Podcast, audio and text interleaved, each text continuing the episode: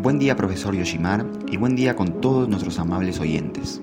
El día de hoy hablaremos sobre uno de los filósofos más importantes, René Descartes. Para ello empezaremos a dar una pequeña introducción del tema. René Descartes nació en 1596 y falleció en el año de 1650.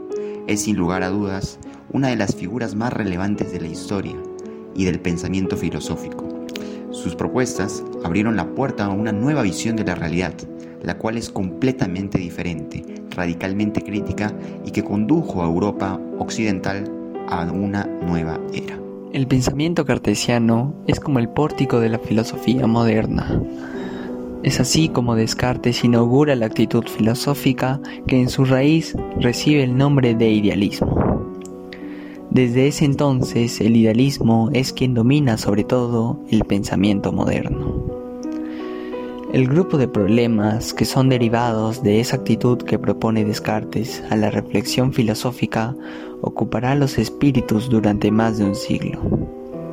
Este nuevo conjunto de cuestiones con que Kant sustituye a los problemas propiamente cartesianos se deriva en otra modalidad de la actitud idealista fundamental Puede decirse además que el impulso y la dirección que fueron dados por Descartes a la filosofía llenan tres siglos de pensamiento humano. Solo hoy comienza la filosofía a vivir la posibilidad, la necesidad y el esfuerzo de superar el punto de vista del idealismo. Y ahora nos preguntamos eh, qué método utilizaba René Descartes eh, acerca de su pensamiento. Bueno, el que utilizó fue el, denominado método cartesiano, el cual consiste en buscar eh, la verdad denominada eh, la duda metódica. Eh, para él, la duda es un estado muy necesario en el proceso de llegar a la verdad y es de carácter metódico y constructivo porque significa un punto de partida. discutir la autoridad de la bibliografía, los maestros o sabios y las tradiciones hasta poder superar la duda que tengamos. Según eh, René Descartes, eh, lo que percibimos y lo que nos han enseñado, eh, incluso lo que pensamos, dista de ser una verdad absoluta, al menos hasta que pueda demostrarse lo contrario. Bueno, ¿y cómo tiene lugar este proceso? En una primera instancia, René Descartes nos invita a dudar de los propios sentidos, de nuestra vista, nuestro oído, etc. Porque de vez en cuando nos engañan y ninguna persona puede asegurar que no siempre lo hagan. Al mismo tiempo hay que poner en tela de juicio la existencia de las cosas, dado que éstas se hacen presentes tanto en nuestros sueños o cuando estamos alertas. ¿Cuáles son los mecanismos mentales del conocimiento racional? El conocimiento racional es todo aquel que podamos obtener mediante el uso de la razón humana, es decir, mediante la comprensión mental de los fenómenos de la realidad que captan nuestros sentidos, y su análisis de acuerdo a métodos reconocibles, demostrables y comprensibles. La intuición, luz natural que permite que la razón capte la idea, las ideas simples sin que haya posibilidad de duda o error. Y la deducción, que es el modo de conocimiento por el cual la razón descubre las conexiones que se dan entre las ideas simples. Y culminando con las preguntas, ¿cuáles son las cuatro reglas que aplicó en el método de Descartes? Los conocimientos deben partir por ideas semejantes, pero nunca iguales, a los diversos axiomas matemáticos.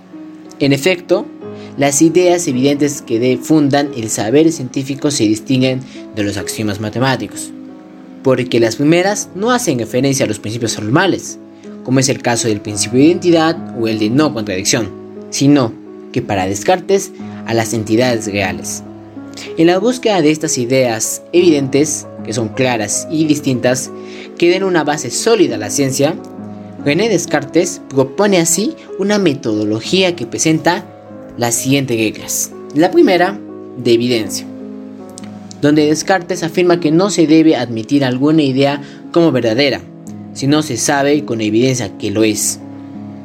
Eso significa que solo se debe aceptar por verdadera únicamente lo que es evidente. Es la regla inicial y final. Iniciar primeramente porque esta investigación surge del interés de buscar ideas evidentes que funen todo tipo de conocimiento. Y en segundo lugar, porque a partir del encuentro con las evidencias se continuará los siguientes pasos. Regla final porque justamente la metodología cartesiana tiene como su principal propósito la aprehensión de aquellas ideas claras y distintas. Y eso nos lleva a la segunda regla, que es la regla del análisis. En esta regla sostiene que hay que dividir los problemas que se presenten en cuantas partes sea necesario para resolverlos mejor. Este precepto nos sostiene que las dificultades deben ser resueltas a partir de la división de estas en partes que posibiliten una resolución lo más sencilla posible. Mientras más simple se presente un problema, con mayor facilidad podrá ser resuelto. Terminando con las dos últimas reglas de su pensamiento, en tercer lugar se encuentra la regla de la síntesis.